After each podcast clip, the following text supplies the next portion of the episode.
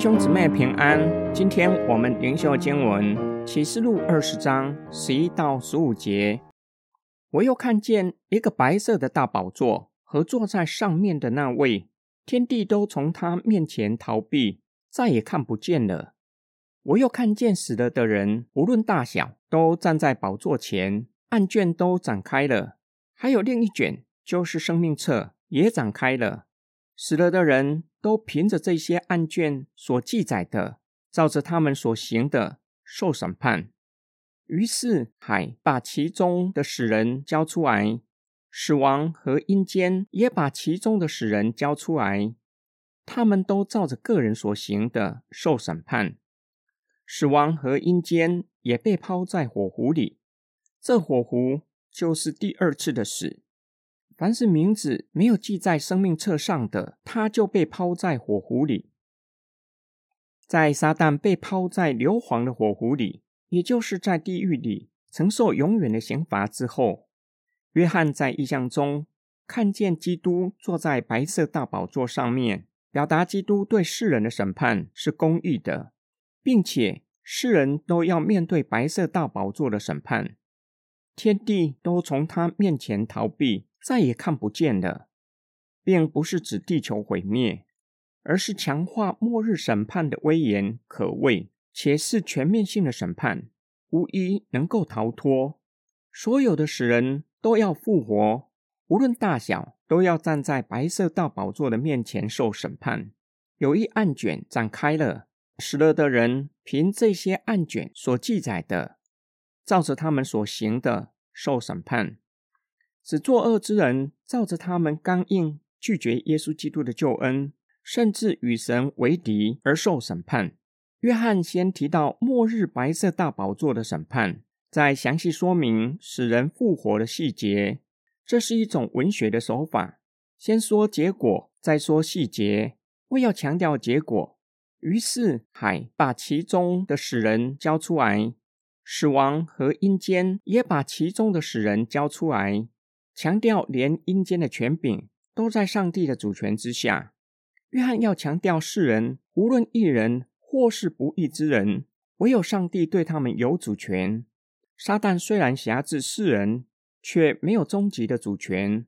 作恶之人面对白色大宝座的审判，也被抛在火湖里，就是第二次的死。不止作恶之人，连死亡和阴间也被抛在火湖里。强调撒旦已经在地狱里承受永远的刑罚，白色大宝座审判之后，作恶之人也在那里受痛苦。罪恶所带来的死亡和黑暗权势，最终也被吞灭了，不再有死亡、悲哀和痛苦。约翰也看见生命册，名字记载在生命册上的，不会面对白色大宝座的审判，只有名字不在生命册上的。才会被抛在火湖里。今天经文的默想跟祷告，阅读今天灵修的经文，给我最大的安慰和鼓励。不是作恶之人面对白色大宝座的审判，在地狱里承受永远的刑罚。毕竟他们也是上帝所创造的、所爱的、满有恩典和怜悯的神。看见他们在地狱里承受永远的痛苦，必定也是十分难过。然而，他是公义的审判官，必定要照着公义审判罪恶。死亡和阴间被抛在火湖里，给我最大的安慰和鼓励。在大魔头撒旦被抛在火湖之后，因着罪恶带来的痛苦和死亡，也被抛在火湖里。亚当堕落后，罪进入世界，从此世人在诸般的痛苦之中，渴望爱情。却是常常被渴望的爱情伤害，一生努力追求成功，有一天站在人生的高峰，短暂的享受成功的喜悦之后，有说不出来的孤独感，只有自己一人独自在高峰上，不能够，也不愿意，或是不敢跟人分享成功。许多人更是在罪的奴役之下，被欺压的和欺压人的，都承受诸般的痛苦。都承受罪的辖制和犯罪后的恶果，在无止境罪的追讨和恐惧之中。感谢神，因着基督的死和复活，胜过罪恶和死亡的权势。这样的恩典和能力已经在凡信耶稣基督的人身上运行，让凡属耶稣基督的人可以离开罪恶，可以不在罪恶的深渊里，让信耶稣基督的人在地上开始学习圣洁的生活。感谢神赐给我们永远的生命，使我们深信肉身的死亡不是结束，而是享受与神永远同在的开始，给我们力量和勇气，面对地上生活的艰难和痛苦，给我们将来永恒的盼望。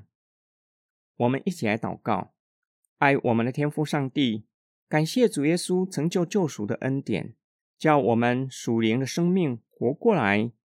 知道不是害怕地狱的刑罚，不去作恶，而是敬畏神，爱天父上帝，愿意去做上帝所喜悦的事。求主保守我们的心，并赐给我们力量，在凡事上胜过罪恶，过得胜的生活。我们奉主耶稣基督的圣名祷告，阿门。